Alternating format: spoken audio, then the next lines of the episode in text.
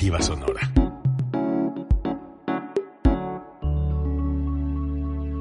Código Libre.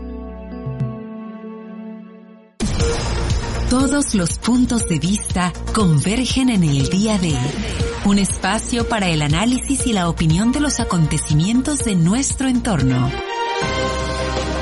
El día de un panel de periodistas profesionales con un solo objetivo, brindarle un panorama amplio del acontecer diario. El día de...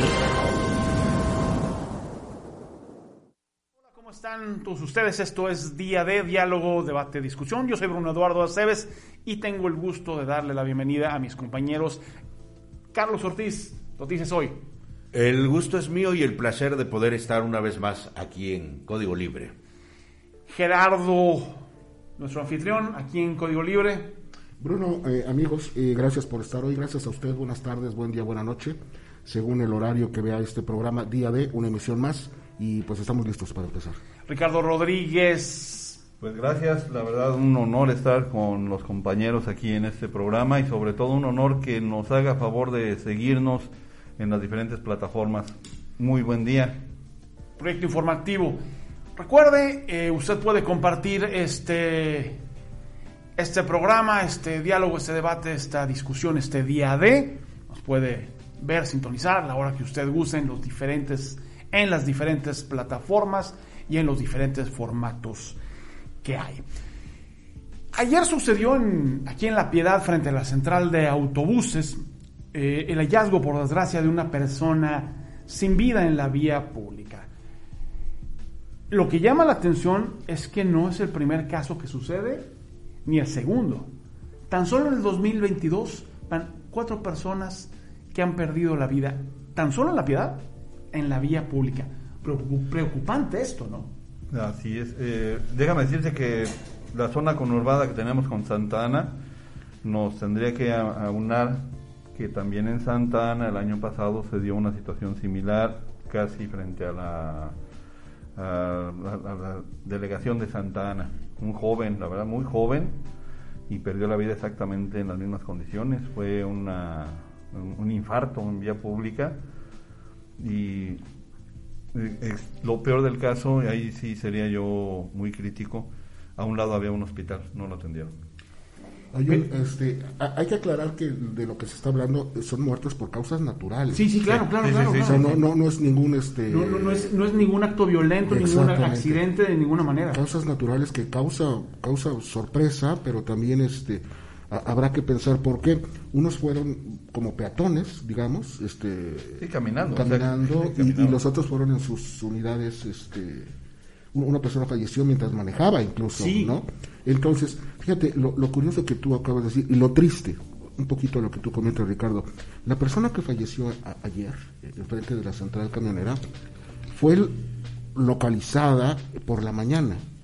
Él venía de un velorio enfrente, en la madrugada, es decir, pasó, pasó varias horas en la calle antes de que fuera descubierto su, su cuerpo. Y eso pues, pues es triste, ¿no?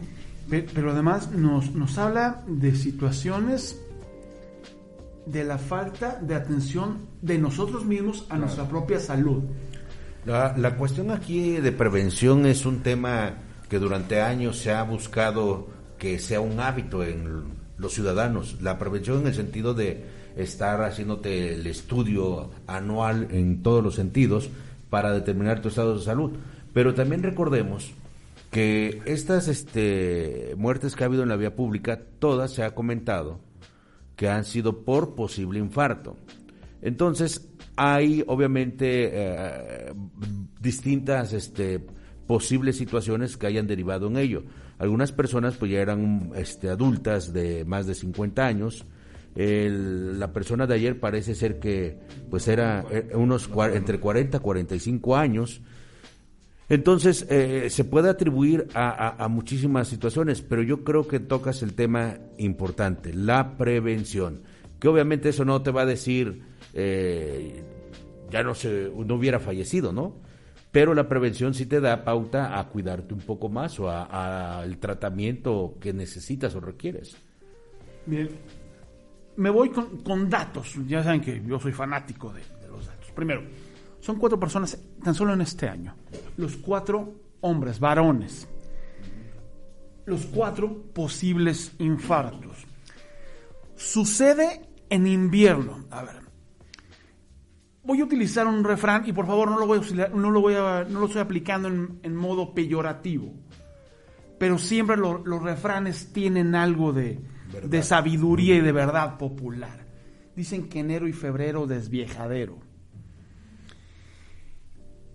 Y algún amigo médico me comentaba, me dice, a ver, no es por los meses, no es porque te caiga este, la, la mala suerte en esa, en esa época. Dice, en invierno, al hacer más frío, dice, la sangre es un, un líquido, también baja de temperatura, es decir, se hace más densa. Y las personas de mayor edad son más propensas a sufrir estos infartos. Si a esto le sumamos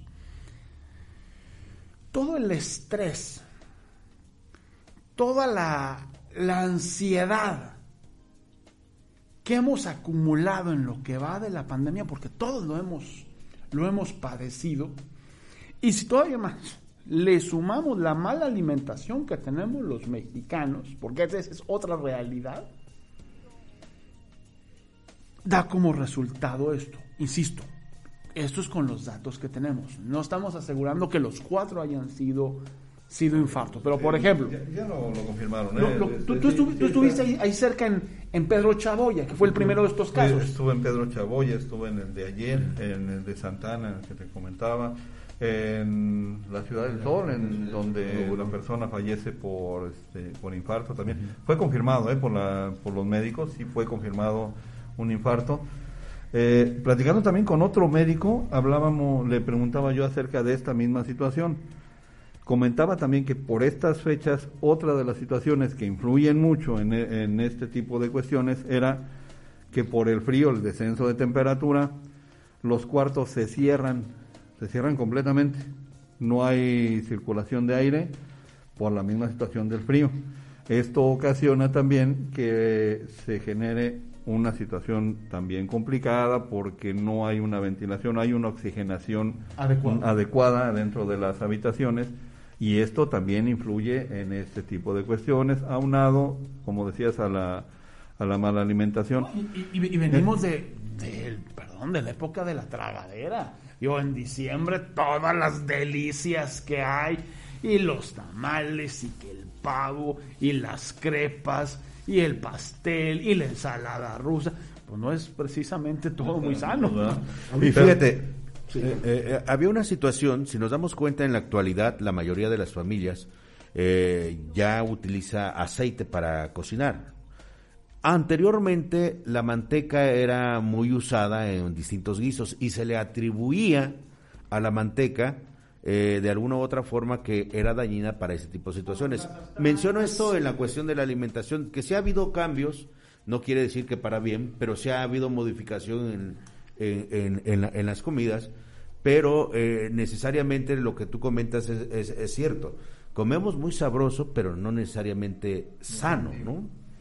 Ahorita, eh, el, el, tema sale a, a, a, relación por lo visible de los casos. Sí, sí. De, de, es, es, impactante ver una, una, persona fallecida en la vía pública. Eh, eh, las causas de fallecimiento en México, tradicionalmente los problemas cardiovasculares eran de los principales números. Es decir, mucha gente sigue muriendo por esos problemas en sus casas, en hospitales, etcétera. Ahorita el tema es por lo visible, de que están a, a, la vista de la luz pública y por eso llama la atención y creo que es interesante hacer este paréntesis que estás eh, este, promoviendo Bruno para tomar conciencia de estos temas que estás diciendo. Bueno, este ya no es eh, las causas este, cardiovasculares los principales problemas de muerte en México. El COVID es el que tiene el mayor tasa. Que, que aparte el COVID tiene una afección directamente a los pulmones y también al corazón. No quiere decir que a fuerza los casos de infarto sean, sean por eso. Pero aquí, aquí, otra cosa que nos debe llamar este, la atención o que a mí me llama la atención es que son personas que si salieron a hacer alguna actividad es porque las personas se sentían bien. Obviamente no, previamente no tenían ningún Pero problema. También ¿no? somos muy buenos para ocultarnos y para engañarnos, valga la expresión, a sí mismo. Estoy bien. Ay, por un dolorcito de brazo izquierdo, ¿por qué me voy? En vez de que nos suenen la- las alarmas. Yo les pongo un caso trágico que sucedió de un compañero eh, reportero, columnista, comentarista azul de la cueva, 46 años. Yo venía recuperándose del COVID, salió del COVID bien, dijo voy a hacer ejercicio, fue a hacer ejercicio y lo descubrieron al día siguiente en su casa víctima de un infarto. Una persona de 46 años, delgado, sano. Entonces, sí hay una correlación. Les paso otro dato. Ayer fue el, el- Día del Mundial de las Leguminosas. En un, en un boletín de prensa, la Universidad Nacional Autónoma, Autónoma de México, la UNAM, daba a conocer de que baja el consumo de frijol a nivel nacional. El investigador que da la nota ahí, a mi gusto, a mi gusto, y esto sí es opinión, errado, porque dice, es que lo relacionan con que sea comida de pobres. Yo le preguntaría al, al investigador, ya fue a ver el precio de los frijoles y tú nos lo decías la semana pasada y lo comprobé esta semana al ir a hacer el súper. Y tú decías del pinto, que estaba en 37 pesos. Yo vi el, el, el- el peruano, que es el que más se consume aquí en caro, la eh, es es más caro. 56 pesos el, kilo. Entonces, pues será muy investigador del UNAM. Pero yo no creo que sea por una, por una causa de, no, no, de- que sea alimento de pobres, es de que entre comprar carne a comprar frijoles, Ah, su indicador, su indicador es ridículo. Y, ¿eh? y de hecho los, los- los frijoles son parte como de, eh, no solamente de una ocasión, sino acompañan muchas este, comidas o las personas, como bien comentas, eh, los frijoles tienen como más eh, bondad en el, el sentido de rendimiento, ¿no? Entonces, Ah, no, no, y es parte cultural. Tortilla y frijoles es un alimento básico de todo mexicano, ¿eh? digo, tal, tal cual. Así, la- así las cosas. te, iba a hacer una, una un, un comentario también. Eh, tenemos la oportunidad al andar este, haciendo el reporteo de enterarnos de muchas cuestiones que ocurren y que no se publican, obviamente, porque no es noticia el hecho de que una persona fallezca en el interior de su domicilio, pero son, en serio, en serio, es un número Se alarmante disparó, de disparó. personas, y no solamente son, son adultos mayores, ¿eh? hay gente, eh, lo que sí hemos visto y nos toca ver de pronto es que sí es gente obesa, la que llega a tener ese problema de infartos en su casa, que queda en, en su domicilio, gente que es descubierta hasta días después porque no había, vivían solos. solos. eh. ¿O no? El, el ¿No? año pasado reportaste una nota acá en, en la Santa Fe de un adulto mayor que fue a hacer su, su trabajo y, no regresó a su casa y, lo- y lo descubrieron en, en, en- en donde estaba trabajando sin vida. Sí, sin vida. Y otra, otro caso que también tuvimos conocimiento por ahí, Carlos creo que tiene más datos de esa situación, de una persona con quien trabajamos hace algunos años en la radio, pasó exactamente lo mismo de lo que decías, después de tener COVID falleció.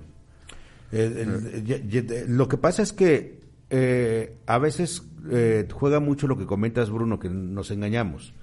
Y que a veces sabes que tienes la enfermedad y dices, bueno, ya me siento mejor. Y en el ya me siento mejor te descuidas y probablemente es donde viene la, la situación más crítica de cuidados que no tenemos.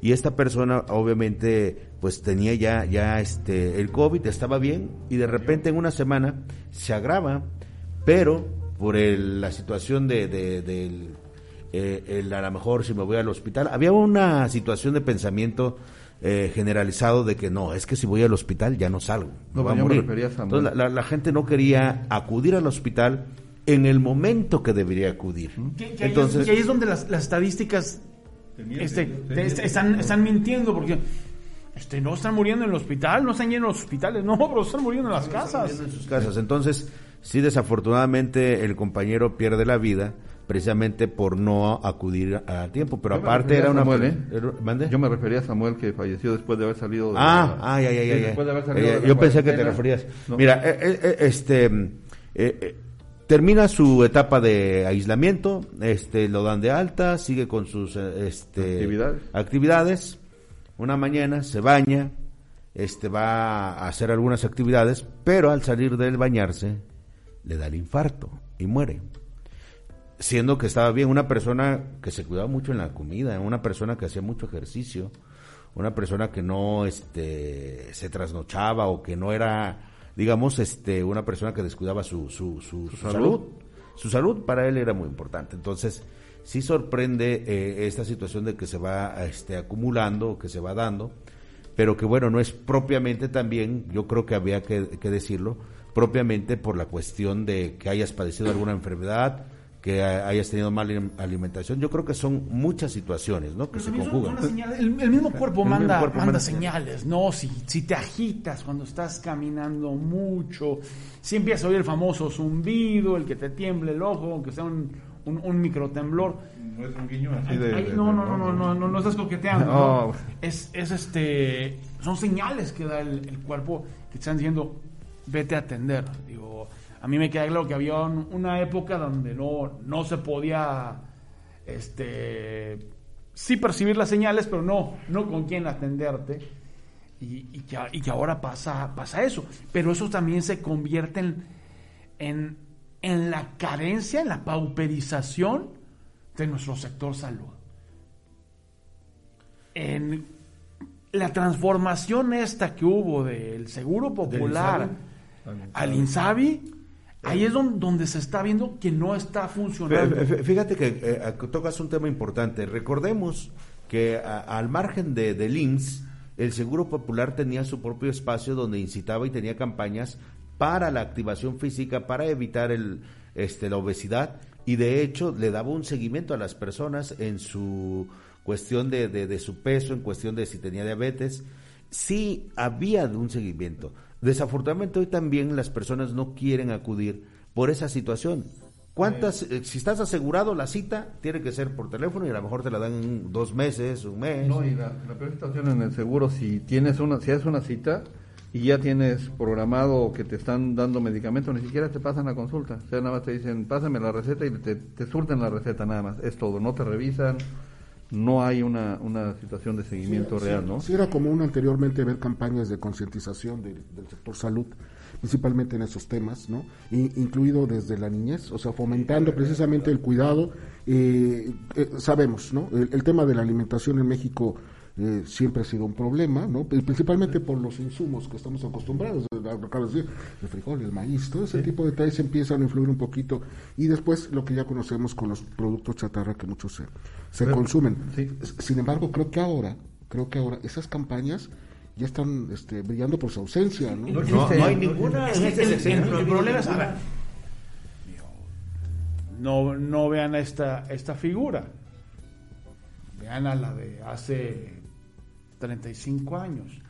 Yo me acuerdo que comía todo ese tipo de pastelitos, pero también me acuerdo que todos los días me, me regresaba de donde estudiaba a pie y si había que regresar en la tarde, también eh, y eran caminatas de por lo menos dos kilómetros. Ahora los niños no caminan ni por error. Me queda claro que en muchos casos las distancias son, son enormes. Pe pero dejamos de hacer actividad física, sobre todo los niños. Ese, ese problema que... Eso, eso es lo que iba a decir. El, el, sedentarismo infantil actualmente es un grave problema, porque están eh, sentados en sus hogares, precisamente con los dispositivos, ya sea este otro, y, y, y, no hay actividad física. Ahora, la pandemia también fue una situación que dificultó Todavía un poquito. Eh, nos acorraló eh, más. Eh, nos acorraló más. Entonces, estoy hablando de los niños. Lo, lo más reciente que he visto de, de campañas en cuanto a salud fue una la Perdón, pero fue, fue, una cosa. No, la de las, no, no, la de las botargas, ¿no? La de las botargas. Dios, bueno, este, híjole. Dios, es que a veces no entiendo si piensan que, que somos infantes y hay que dirigirse con nosotros como infantes, ¿no? Es, Esto yo lo, como lo manejo como una, infantes, ¿eh? teoría de la manipulación. Es, es, Trátalos como niños para que piensen como niños. Es, la, es lamentable, sobre todo cuando, cuando algunas de las de las mejores campañas de la historia de la publicidad en México han sido de gobiernos. Ahí estaba la del anterior, ahora INE, antes IFE, lo de pero te peinas cuñado. ¿Te peinas cuñado? Todo mundo lo traíamos, era una muy muy buena campaña. Y sigue, todavía vigente, pero no, te peinas. Tantos, de muchos años ¿Sí? antes. Sí, la de Tunta, a ver, eh, les voy a remontar a muchos años, ochentas. Y es una de las mejores campañas. Cuando yo trabajé en agricultura, quise recuperar esa campaña y nunca logré ir a los Masters. La de tun, tachun, tachun, tachun, vamos a comer atún. Esa campaña nace a partir de que Estados Unidos veta la entrada del atún mexicano. Y la campaña tuvo tanto éxito. Había un, un amigo europeo que me decía, es increíble que ustedes no tengan ni idea lo que se están comiendo en la latita. Es un alimento de lujo en Europa. Y lo tienen aquí. Yo, que ahora ya con la apertura y la exportación ya es soya, es, otro rollo. ¿Por qué? Pues porque vas a preferir un mercado que, que te paga lo que, lo, lo que vale. Re- Pero, ¿Recuerdas pero la, fue... ¿Recuerdas la otra campaña que se dio a nivel nacional que también fue todo un éxito? Cuando se empezó a, cuida- a tener el, el cuidado del agua, aquella de Ciérrale. ciérrale, ¿El gordito? ¿El gordito? ciérrale. y era una- trabajando, Manuel. Trabajando. Bueno, esa fue, de- esa fue de solidaridad, ¿no? Pero digo, No. también permeo, ¿no? Lo, lo hecho en México está bien hecho, si nos vamos hacia los 70. A ver, este, ¿se acuerdan de aquel jingle de 5, 6, 8, 8, 7, 22? De la- El Profeco. El Profeco. Del Profeco, sí. Entonces, sí, sí hay buenas campañas hechas de, de gobierno. ¿Y qué te parecen las campañas aquellas en donde vinculaban el apoyo social con la actividad y con la alimentación? Recordamos, hablábamos del INSABI que cambió de- del Seguro Popular. El Seguro Popular te obligaba a ir a, a atención médica, de nutrición. ir a hacer ejercicio semana tras semana y te obligaba a tener, bueno, no te obligaba, te entregaban una dotación de, de alimento Pa- y para para que- entonces ahora sí el apoyo económico. viene- y ahí era donde venía ese apoyo económico. Pero buscando siempre eh, ese, ese conjunto, era salud y alimentación. Fíjate, conjunta. en las becas municipales se intentó hacer y se intentó porque daban una despensa. Tú me lo platicabas hace, hace algunas, algunas semanas. Una de las preocupaciones del profe Carvajal cuando fue director de educación era la gente no viene por las despensas. quedaban las despensas. Se quedaban Nomás las quieren despensas, el, nomás quieren el, el- el dinero. Es decir, despreciábamos el- un- una alimentación sana y subsidiada. ¿Sí? Y hoy es, y es este grave, no nos podemos dar el, el- el lujo ese. También, también ha caído eh, en, en la actualidad el gobierno como este federal, como muchos gobiernos locales o estatales, en la creencia que las campañas nada más es en las redes. Y yo veo ahí un grave problema porque a veces con un simple banner creen que están haciendo campaña. Entonces, eh, yo creo que, que ahí se, se ha descuidado o se ha malinterpretado la situación de que ahora el avance tecnológico permita a la gente, no a todos, pero sí a, un porcentaje alto, tener un dispositivo, pero no es el Si el mismo gobierno sataniza a los medios, que es nuestro siguiente tema. Ahí sería. Ahí el ese que ese sí va a estar bien escabroso. Este, no hay que descuidar otro punto, la- los medicamentos. Un, un problema de hipertensión, un problema de diabetes, que vemos las consecuencias que arrojan, necesitan de, de- de medicamento continuo. No lo puedes parar, no lo puedes detener. Y si tú lo quieres hacer de medio, de, de modo privado y dirigirte a, a comprar medicamento, te sale muy caro. Muy caro. Entonces hay mucha gente que no tiene la posibilidad de acceder a ese tipo de, de- de- de cuidado. Entonces sí neces- se necesita ¿no? que el sector salud esté muy al pendiente de la gente que tiene padecimientos crónicos. El problema es de que no hay No medicamentos. a pesar de que es a pesar de que nos siguen machacando por todos lados de que es gratuito y que todo es la no medicina hay, para No, todos. o, o hacen la finta, ¿no? A Como ver, hacían antes. Les paso un dato, es, es antiguo, no, no, lo, no le he actualizado. Antes de la existencia del seguro popular, la población derechohabiente en la piedad era de una era de una tercera parte, era del 33%. Cuando entró el seguro popular, subió otra tercera parte, era más o menos el 66%, o sea, un poquito más de 60, no llegaba ni siquiera a las dos terceras partes. Pero es decir, aún con los dos esquemas, cuando medianamente funcionaban, había una tercera parte de la población, es decir, por lo menos 35 mil personas en la piedad, no estoy hablando de, este, de Michoacán, ni de Guanajuato, ni de este, Lomas del Valle, o lo más otra cosa. Por lo menos 35 mil personas que literalmente, y valga la expresión coloquial, pero cierta, no tenían ni dónde caerse muertos. En la más amplia de las expresiones. Porque si te pasaba algo, empieza un fenómeno, como dice Gerardo, de pauperización, porque dices, o como o compro el medicamento. Sin el medicamento, pues puede pasar algo. Pero si no como, me muero de hambre.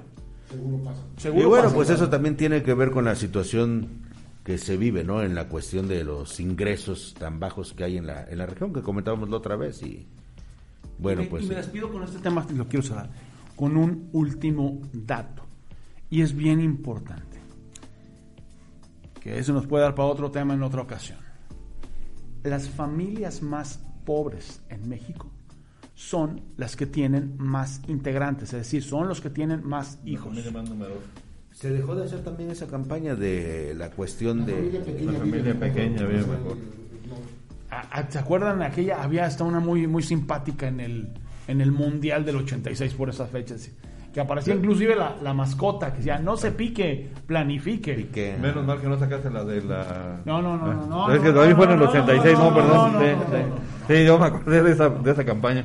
Bueno, por, por eso cerramos es- este tema.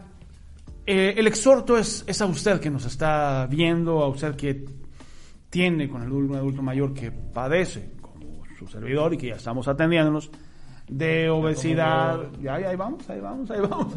Digo, fue, fue forzoso, pero ahí vamos, ¿no? De obesidad, que puede tener hipertensión, que tiene diabetes, que es una enfermedad crónica, eso es una, una, una realidad a que se atienda, a que se esté monitoreando, a que, a que haga caso a, a su alimentación sus señales también. ¿no? y, y a que se quiera, porque eso es parte de quererse a uno, a uno mismo, el, el- el poderse, el poderse atender. Bueno, ayer en la noche, en, en la vieja Antequera, ahí en el territorio de, de Oaxaca, de donde es originario nuestro compañero Carlos, se da el sexto asesinato de, periodista. de un periodista y un trabajador de los medios de comunicación. Lo atacan en su domicilio, en su estudio, mientras estaba laborando. Y, y es grave y es trágico. La anterior semana en Zitácuaro se dio otro ataque a otro trabajador de los medios de comunicación el gobierno de Michoacán, el gobierno federal, se han encargado de decir de arriba abajo que no era periodista. Y como yo lo dije con algunos otros colegas, con los que, por cierto, no terminé de muy buena forma, que alegaban lo mismo, yo decía, por el simple hecho que lo hayan asesinado, por el simple hecho de ser una persona, haya sido reportero, director, abogado, locutor, colaborador, columnista, editorialista o simplemente la persona del aseo, simplemente por eso nos merece empatía. Pero hay un lugar donde tienen otros datos y que literalmente disparan todos los días contra los que hacemos comunicación. Porque las palabras también matan. Las calumnias matan. Y usted podrá estar de acuerdo con lo que hacemos y con lo que opinamos aquí o no. Pero usted tiene el poder para cambiarle, para pagarle, para no seguirnos. Pero en cambio la otra persona detenta el poder que se le dio en las urnas, pero además el poder de sus huestes que amenazan, que intimidan, que mienten, que difaman. Artículo 19 lo ha, lo ha dicho. Somos el país más peligroso para ejercer el periodismo. Gabriel García Márquez dijo que es la mejor, el mejor oficio del mundo. No sé si sea el mejor, pero sé que los que estamos en esta mesa y que cualquiera que lo ejercemos, lo hacemos con enorme pasión y con un gusto enorme de servirle a usted. Carlos Gerardo Ricardo.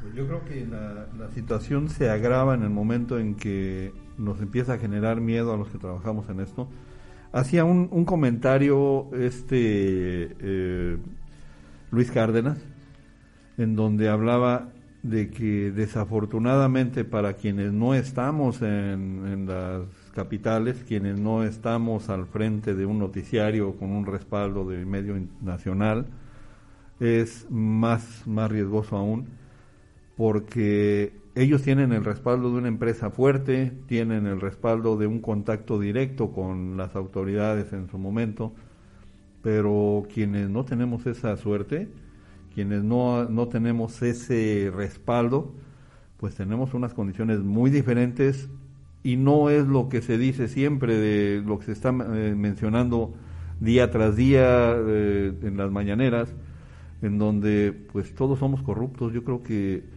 es una situación en donde es la visión de esta persona, porque el no estar de a nosotros no, no, no nos compete el hecho de estar de acuerdo y aplaudir todo lo que hacen las autoridades de cualquier nivel. Nuestro trabajo es llegar, cuestionar, preguntar, de ser parte de la sociedad que tiene inconformidad con alguna situación que ocurre en el área gubernamental o legal o jurídica o legal. O y dar empresarial o empresarial. y darle esa información a esa gente que busca ese, ese- esa respuesta. Porque no es nada más de llegar y preguntarle oiga qué bien se ve usted eh, cómo amaneció el día de hoy nuestro trabajo no es ese nuestro trabajo no es llegar aplaudirles todo lo que hacen no es llegar y decirles que pues ya hicieron las cosas y están bien nuestro trabajo es cuestionar cuestionar y darle la respuesta a aquellas personas que no saben por qué ocurren las cosas y eso molesta a muchas gentes que no deberían de estar en donde están. Estamos en, bueno, la, la gente que se dedica a los medios, a la información, está en un estado de invulnerabilidad. Este, perdón, de vulnerabilidad, ¿no? no anteriormente, eh, los, los, los dichos o las, la, información que se, que se emitía muchas veces podía ser reprimida por este, personas del crimen organizado, por instituciones poderosas, por este, gente de, de- de poder que estabas afectando sus intereses. De alguna manera, eh, y sucedía porque había impunidad, eso creo que queda claro. Pero ya en el momento que el mismo gobierno, que es el que te debe defender, de cuidar, de proteger, de darte los espacios adecuados para que tú hagas tu trabajo, también empieza a atacarte, estás totalmente indefenso. Este, vaya la solidaridad con todas estas personas que están de alguna manera siendo violentadas.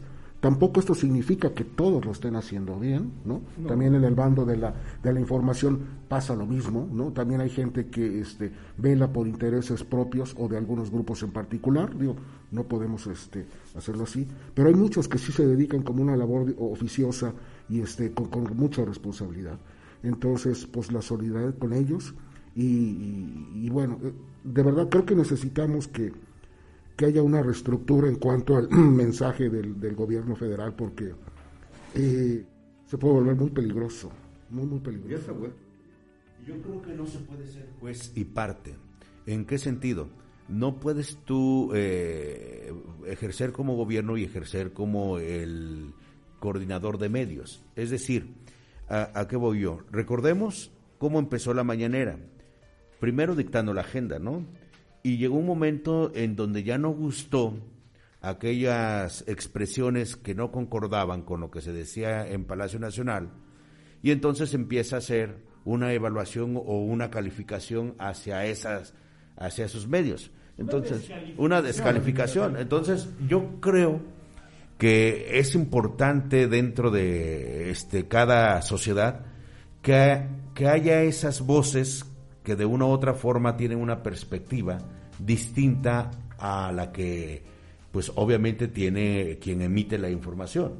No podemos nosotros estar retrocediendo en ese sentido donde haya una manipulación de la información y donde yo creo que la responsabilidad de quien emite cierta o dicha información pues está en su medio. Eh, es decir, eh, el periodista que emite una información es porque tiene obviamente los argumentos para hacerlos, pero el gobierno no puede decirle ni descalificar sus fuentes ni descalificar sus argumentos simplemente porque fue una situación que está, digamos, contra lo que él está manifestando. Pero, pero incluso, Carlos, ahí sí me permíteme agregar. Uno podrá estar de acuerdo con la línea editorial, con la opinión o no, y voy a poner el nombre de Carlos Loret de Mola, de Víctor Trujillo en su personaje. Podrás estar de acuerdo o no, pero eso es una opinión.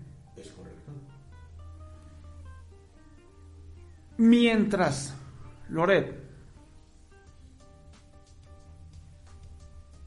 destapó un posible conflicto de intereses del hijo del señor presidente de la República con una empresa que sí tiene contrato con, con Pemex y que lo documentó y que después salieron más y más y más y más contratos, eso es un hecho. Lo que hace hoy el señor presidente de la República es un delito. ¿Por qué? Exhiben este ejercicio que él hace una serie de ingresos. Quien tiene más conocimiento aquí sobre cuestiones de derecho, nuestro compañero Ricardo Rodríguez. ¿Qué pasa si das a conocer una investigación en proceso? Cuando das a conocer datos eh, que están dentro de la carpeta de investigación de un debido proceso, en ese momento se cae el, el debido proceso, se, es causa de nulidad. En ese momento no puede seguir adelante el- la investigación porque hay la secrecía de, de esta investigación debe de permanecer. No lo puedes publicar, no lo puedes hacer público y quien lo hace público también incurre en un delito. En este caso, el señor presidente de la República. Pero además, miente, porque lo que exhibe ahí pone una serie de ingresos de 2021 como si estuviera todavía trabajando en Televisa. ¿Qué responde Loret? Él no trabaja desde el 2019, eso dice Sí, tiene- Él, él- él- él- él insiste, él insiste, Vuel- vuelvo a, a repetir, ahora sí es su dicho, no, no tengo yo los datos, ¿no? El presidente sí los tiene, o al menos tiene acceso a ellos, ¿no? Por Secretaría de Hacienda. Saca esa información, Loret dice que son dolosos, que son mentirosos y que están inflados, y que él no trabaja desde el 2019 en Televisa, que es la mayor parte del ingreso que está destinado en eso, que suma casi en total 35 millones. Creo que también aquí lo, lo este, eh, no sé, lo, lo, lo, lo- lo raro es que presenta esa lámina junto con sus propios ingresos como presidente, como para dar una comparativa, el señor gana 35 veces más que yo. Es que es, es- es especialista en hacerse la víctima.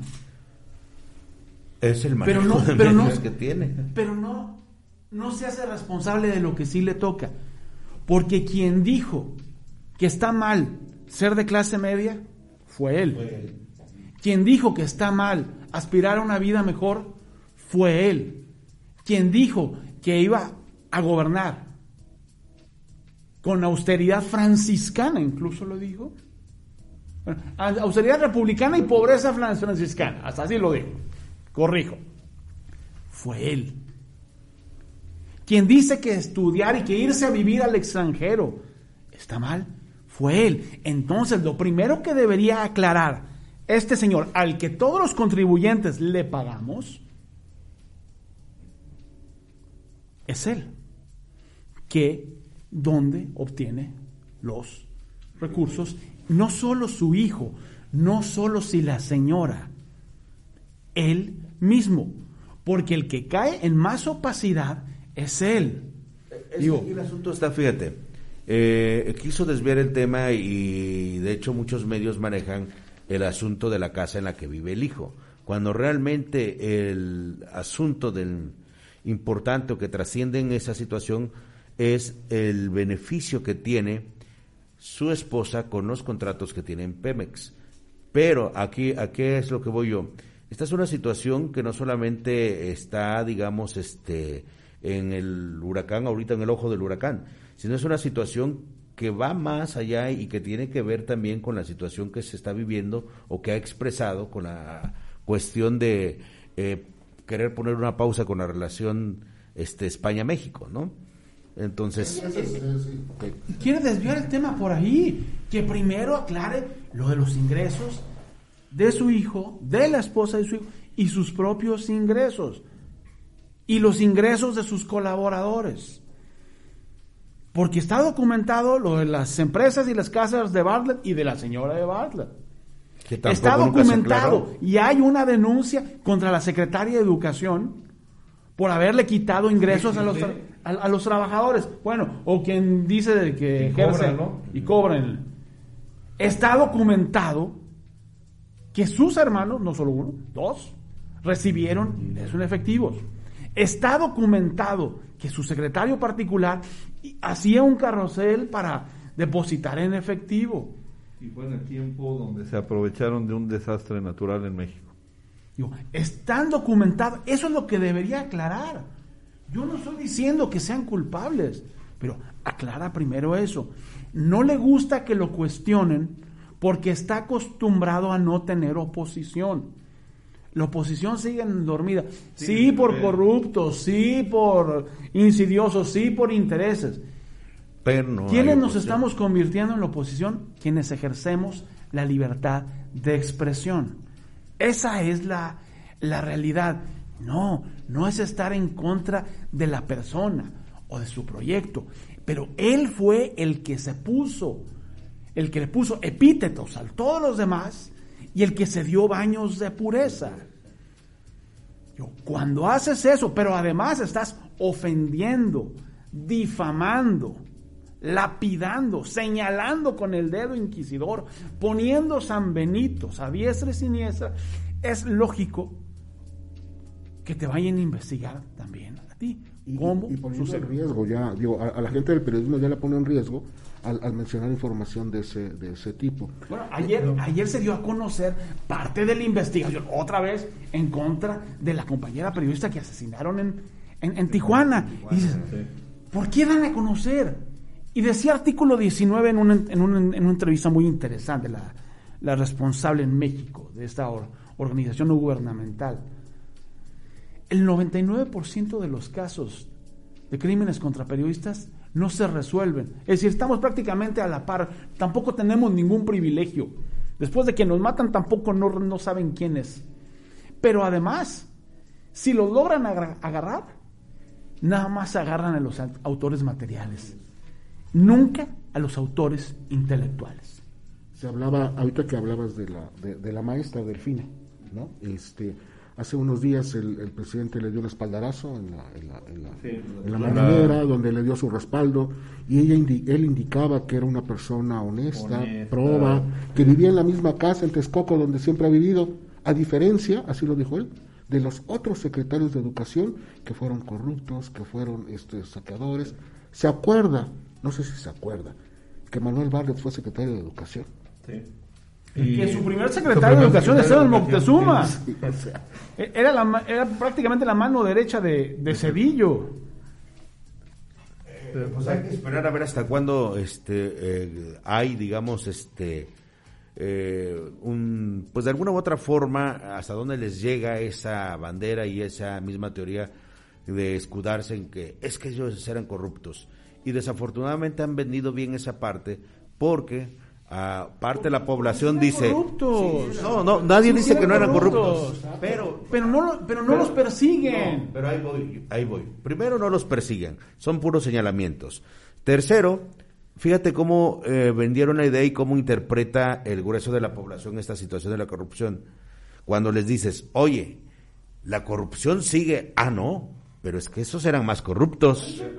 Y ese es, es- Es espérate, ese es un ve, ve- los números, están cambiando. Y eso es lo que le duele. Porque ya se metió en ese, en ese, en ese Sí, mismo sí, costal. ¿Cuántos A de su eh, gobierno han salido este, con problemas de corrupción? Pe- pe- Pero, pero aparte, Car- Carlos, no, no dijo, es que quieren comparar lo de la casa donde vivía mi hijo con la Casa Blanca.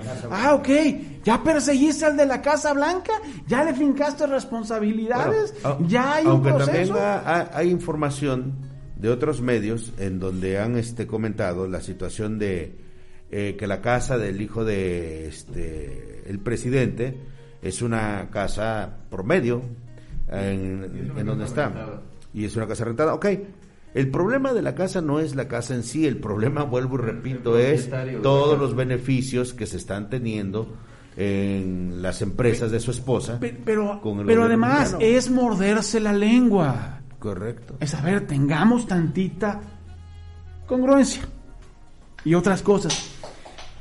Mucha de la gente se podrá preguntar, ¿y por qué tratan este, este tema? ¿En qué me afecta a mí? Yo quisiera utilizar un, un poema para describirle esto.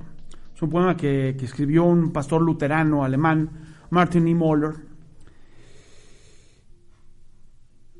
que lo escribió en, la época de los nazis y que me gustaría leérselo porque ejemplifica muy bien lo que estamos viviendo nosotros ahorita y por qué lo tenemos que decir y qué le puede pasar a usted. Cuando los nazis vinieron a llevarse a los comunistas, guardé silencio, ya que no era comunista. Cuando encarcelaron a los socialdemócratas, guardé silencio, ya que no era socialdemócrata. Cuando vinieron a buscar a los sindicalistas, no protesté, ya que no era sindicalista. Cuando vinieron a llevarse a los judíos, no protesté, porque yo no era judío. Cuando vinieron a buscarme, no había nadie más que pudiera protestar. Eso nos está pasando a nosotros como periodistas, como reporteros, como trabajadores de los medios de comunicación. Si no nos quedamos callados, o usted se quede callado, si no hacemos nada, tarde o temprano, a usted también le puede pasar. cosa. Esta relación y esta tensión que existe ahora entre los medios y el presidente, voy a decir, es el presidente, no es, es, una sola persona. No, no le ayuda nada a él y no nos ayuda nada a nosotros como ciudadanos, no tanto como este, ge- gente de mesa, como ciudadanos. Deberían estar viendo para adelante. Si hay alguna duda, solventarla, aclararla. Me imagino que él tiene, así como lo ha dicho, la, la- la información, los datos precisos, para que ese este liderazgo, que bueno, lo tuvo desde hace mucho tiempo, y lo vemos en las, las encuestas, lo sigue teniendo, lo, lo, lo- lo fortalezca, porque un presidente fortalecido es beneficioso para el país y para todos los mexicanos. Hay que decirlo Eso también con sus que- letras. Claro. Andrés Manuel López Obrador es un animal político en el sentido aristotélico de la, de la palabra. Digo, no es un no es un peso menor, No, no, no. pero lo necesitamos fuerte. Al- alguna vez aquí incluso lo, lo dije. Mi deseo para todos los gobernantes siempre es que le vaya bien a él, Claro. porque nos va bien a todos. Ahora- si le va mal a él, nos va mal a Uno todos. de los principales problemas en esa situación de que no se está fortaleciendo es el querer tapar todo, el no dejar que obviamente las cosas sucedan. Es decir, eh, él en algún momento tuvo la oportunidad de fortalecerse cuando eh, la situación de Bartlett. Si lo separa o deja que se abra el proceso, pues es otra cosa, ¿no? Pero ha querido tapar así como con lo de su hijo, no ha permitido, digamos, de alguna otra forma, que haya ese curso natural de investigación. Y da El- para pensar el- muy malas cosas. El problema es que no solamente se está quedando en esa figura, está aterrizando ya en todos los estados, en municipios, en donde ¿Qué pasó en Veracruz? ya no tenemos, no, aquí mismo, o sea, aquí en Michoacán, ¿qué es lo que nos está ocurriendo? O sea, acércate al gobernador, No, ¿cuándo no- vas no a poder ser. hacerlo? Y, y de hecho los este de las dependencias eh, muchos no te dan entrevista porque pues no tienen línea. ¿No? Entonces, O sea, tiene- a lo que eh, voy yo, me refiero no tienen línea, o sea, no tienen permitido todavía como que No abrirse. pueden dar, no, no pueden dar esas entrevistas. ¿eh? se Es replica una- el hecho. Y decía lo de Veracruz, porque una compañera le pregunta y literalmente la insulta, la regaña. A ver, ¿podrás no estar de acuerdo con la pregunta? Simplemente le dices, a ver, no te lo contesto de esta manera, vuélvelo a plantear. Siguiente La pregunta. corrió La corrió de la, De la conferencia. de la conferencia. No, Eh, ¿Qué pasa con esos personajes? Tarde o temprano que- se terminan, Sí. se terminan literalmente cavando su propia tumba política. Fíjate, a diferencia que cómo es la situación. Pasa esta situación con este eh, el gobierno federal, pero pasa una situación donde ya molesto en- eh, no quiere contestar sino y cómo le fue en los medios. disculparse, que obviamente ya la disculpa llegó demasiado tarde, pero A, a- Pero- a lo que voy lo yo, hizo. la, la situación... Estamos hablando de otros niveles, Sí. ¿no? Sí. Eh, eso me recuerda también Baja California con este ¿Bonilla? Bonilla, alguien que también, híjole, Sí, y nos recuerda también a la compañera, a quien le ganó Sí. el juicio. así es, quien perdió la vida por ga- ganó el juicio pero perdió la vida. Hay, hay- hay algo que también es, es- es complicado y, y creo que también sería como un llamado de atención a la, a la este a, a los que están a la ¿dónde está el PAN? ¿Dónde está el PRD? ¿Dónde está el PRI? No, no, O sea, es que no hay ¿dónde está oposición, la no hay oposición? oposición. Es lo, que decía ¿Dónde están? La oposición estamos siendo... lo- La oposición se está no- volviendo- fíjate, fíjate. Aquí se puede malinterpretar cuando dicen, ah, entonces, ahora que no hay oposición, quieren que haya oposición y cómo van a, este, a caminar, este, si no, este, todo el tiempo se están oponiendo. Es que se, se entiende, allá voy, esa, esa interpretación. La oposición no es otra cosa más que el contrapeso. Si usted tiene dos partes y una pesa más, pues va a ir coja, no va a ir andando Claro. bien. Tiene que haber un balance. Ahora, y no estábamos acostumbrados a una posición sumamente feroz con Andrés Manuel, ¿no? Crítica, analítica, eh, señalado, este, o sea, ¿y ahora dónde está? Agresiva, tal vez. Eh, ahora, la oposición es los medios. ¿Es un medio? ¿Son dos o tres o cuatro comunicadores? Quiso entrar un poquito Ricardo Anaya y... No, duró. No, Sí, pero los termina aplastando la, la cola que traen. Ese es el, el- el- Ese es el tema. La calidad moral de la oposición no tiene cara. Lo que dice también Ricardo desde hace mucho tiempo, no hay liderazgos que surjan. Pero ¿qué les parece también una situación que ocurre a nivel de ya donde estamos todos nosotros, en donde hemos permitido que se, se siga generando ese tipo de cuestiones por la apatía, por esa situación de que ¿para qué voy a votar? No sirve. Eh, siempre he dicho en, en todos lados donde me ha tocado estar que mientras la gente no haga valer su derecho a, a elegir, van a seguir esas pequeñas cúpulas poniendo a quienes les da su gana, porque no tienen a nadie que les diga no te quiero a ti. En el momento en que, en que alguien, en el grupo, así como lo logró Andrés Manuel, y ahí sí no se le puede negar, Andrés Manuel logró sacar a votar a mucha gente que nunca lo había hecho. 30 millones por él.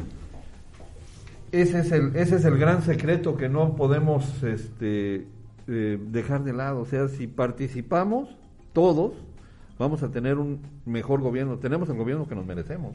Yo, yo- yo creo que, que- que la transformación que Andrés Manuel viene preparando de hace muchos años, dos décadas encima, creo que merece más atención y más trabajo que preocuparse por estos enredos, ¿no?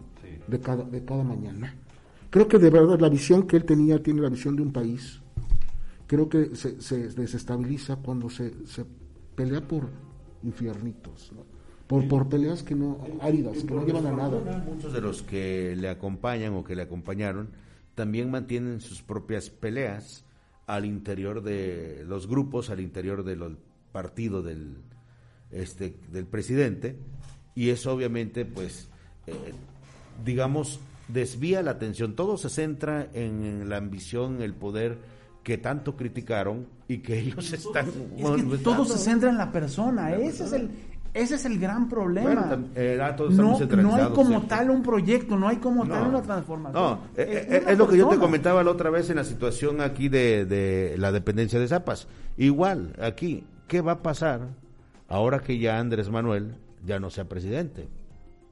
Ahorita él es y medios los controla. Cuando ya no esté, va a ser una lucha encarnizada. ¿Recuerdas lo que pasó con el PRD?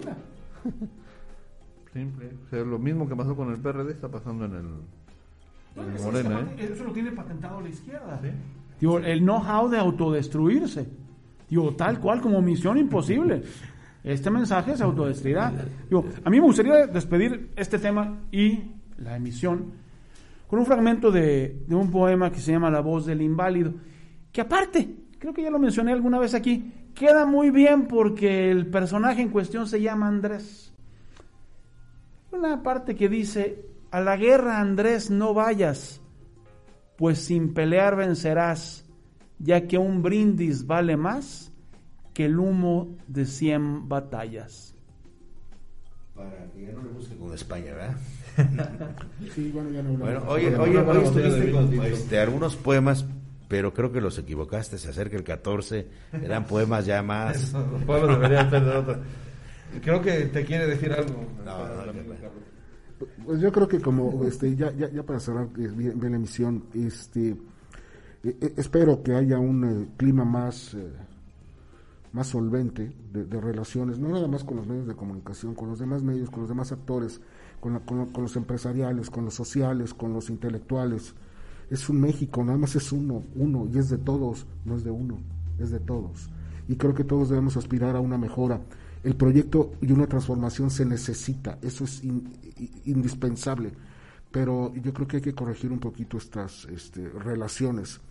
No, no, no creo que sea lo último que vaya a salir. No. O sea, va va a venir y, y de aquí se van a, a- a- a, este, des- desencadenar una serie de señalamientos cada vez más fuertes, porque creo que también los medios y algunos específicos ya encontraron el talón de Aquiles. Ya saben dónde pegarle. Es como, como un boxeador, tú sabes de box. Dale, dale, dale, y va a llegar el momento tumbar. Él, mismo se él mismo lo, lo, lo definió y eso se me hace grave porque está hablando de pelea ahí en un video donde estaba caminando al parecer en el colegio militar Ah, sí, donde está caminando, es correcto. dice estoy en la lona pero no soy vencido se asume como peleador en vez de asumirse Como líder, ¿no? como líder Como alguien que aglutina. como alguien que aglutina, como alguien que concilia. Y eso, al parecer, no está en su diccionario. Carlos Ortiz, Gracias a todos los que nos han acompañado en esta emisión. Muchísimas gracias a ustedes, al equipo de producción y por supuesto a todos los compañeros. Gerardo, Gracias, gracias por estar aquí, por la charla de hoy. Le- les recordamos que esta emisión también la puede escuchar en las plataformas de streaming, en, Spotify, Deezer, Amazon Music, en iHeartRadio. Están ahí también disponibles las todas las emisiones de, de día D. Gracias. Ricardo Rodríguez, Proyecto Informativo. Así es, gracias este, por este espacio y pues reiterar la solidaridad con quienes se dedican a esta labor difícil el día de hoy, pero que pues necesitamos, ahora necesitamos los trabajadores de medios, de usted que nos hace favor de seguirnos, de usted que nos ve, que nos escucha, que nos escribe, pues necesitamos también de la solidaridad porque solamente así se puede salir adelante, no se puede salir adelante en forma individual, se necesita mucha gente para salir de este de este hoyo en el que nos encontramos y esperamos no seguir cayendo más. No somos los dueños de la verdad, eso es una realidad. No estamos exentos de cometer errores. Todos los días tratamos de buscar la realidad, una parte de la verdad, llevársela a usted. Nosotros, nosotros y ya espero hablar por los cuatro que estamos en esta mesa y por los que hacemos este, esta emisión y los que encabezamos nuestros distintos medios de, de comunicación, estamos en una lucha constante por informarle a usted, no contra ningún gobierno. Estamos en un pleito todos los días, tal cual, por hacer de este pedazo de universo, de este pedazo de región, de país, de estados donde vivimos, un mejor lugar para vivir. Si a usted le gusta lo que hacemos, síganos, denle un like, comparte, opine. Si no le gusta, díganoslo y deje, o deje de seguirnos. Pero tenga la seguridad de que siempre lo vamos a estar defendiendo a la ciudadanía y a la, y a la colectividad, porque al final de cuentas la única verdad que buscamos y que pretendemos encontrar es una verdad común, una donde todos, absolutamente todos, quepamos. Yo soy Bruno Eduardo Cebes, ya sabes, si el de arriba quiere y usted nos da un like, nosotros seguimos aquí sirviéndole e informándole. Gracias también a nuestros compañeros en cabina, a Helipunks. Gracias, gracias por el favor de su atención. Compártalo, síganlo, opine, comente. Yo soy Bruno Eduardo Cebes. Esto fue Día D. Diálogo, debate, discusión. Au. Todos los puntos de vista convergen en el día de un espacio para el análisis y la opinión de los acontecimientos de nuestro entorno. El día de un panel de periodistas profesionales con un solo objetivo, brindarle un panorama amplio del acontecer diario. El día de...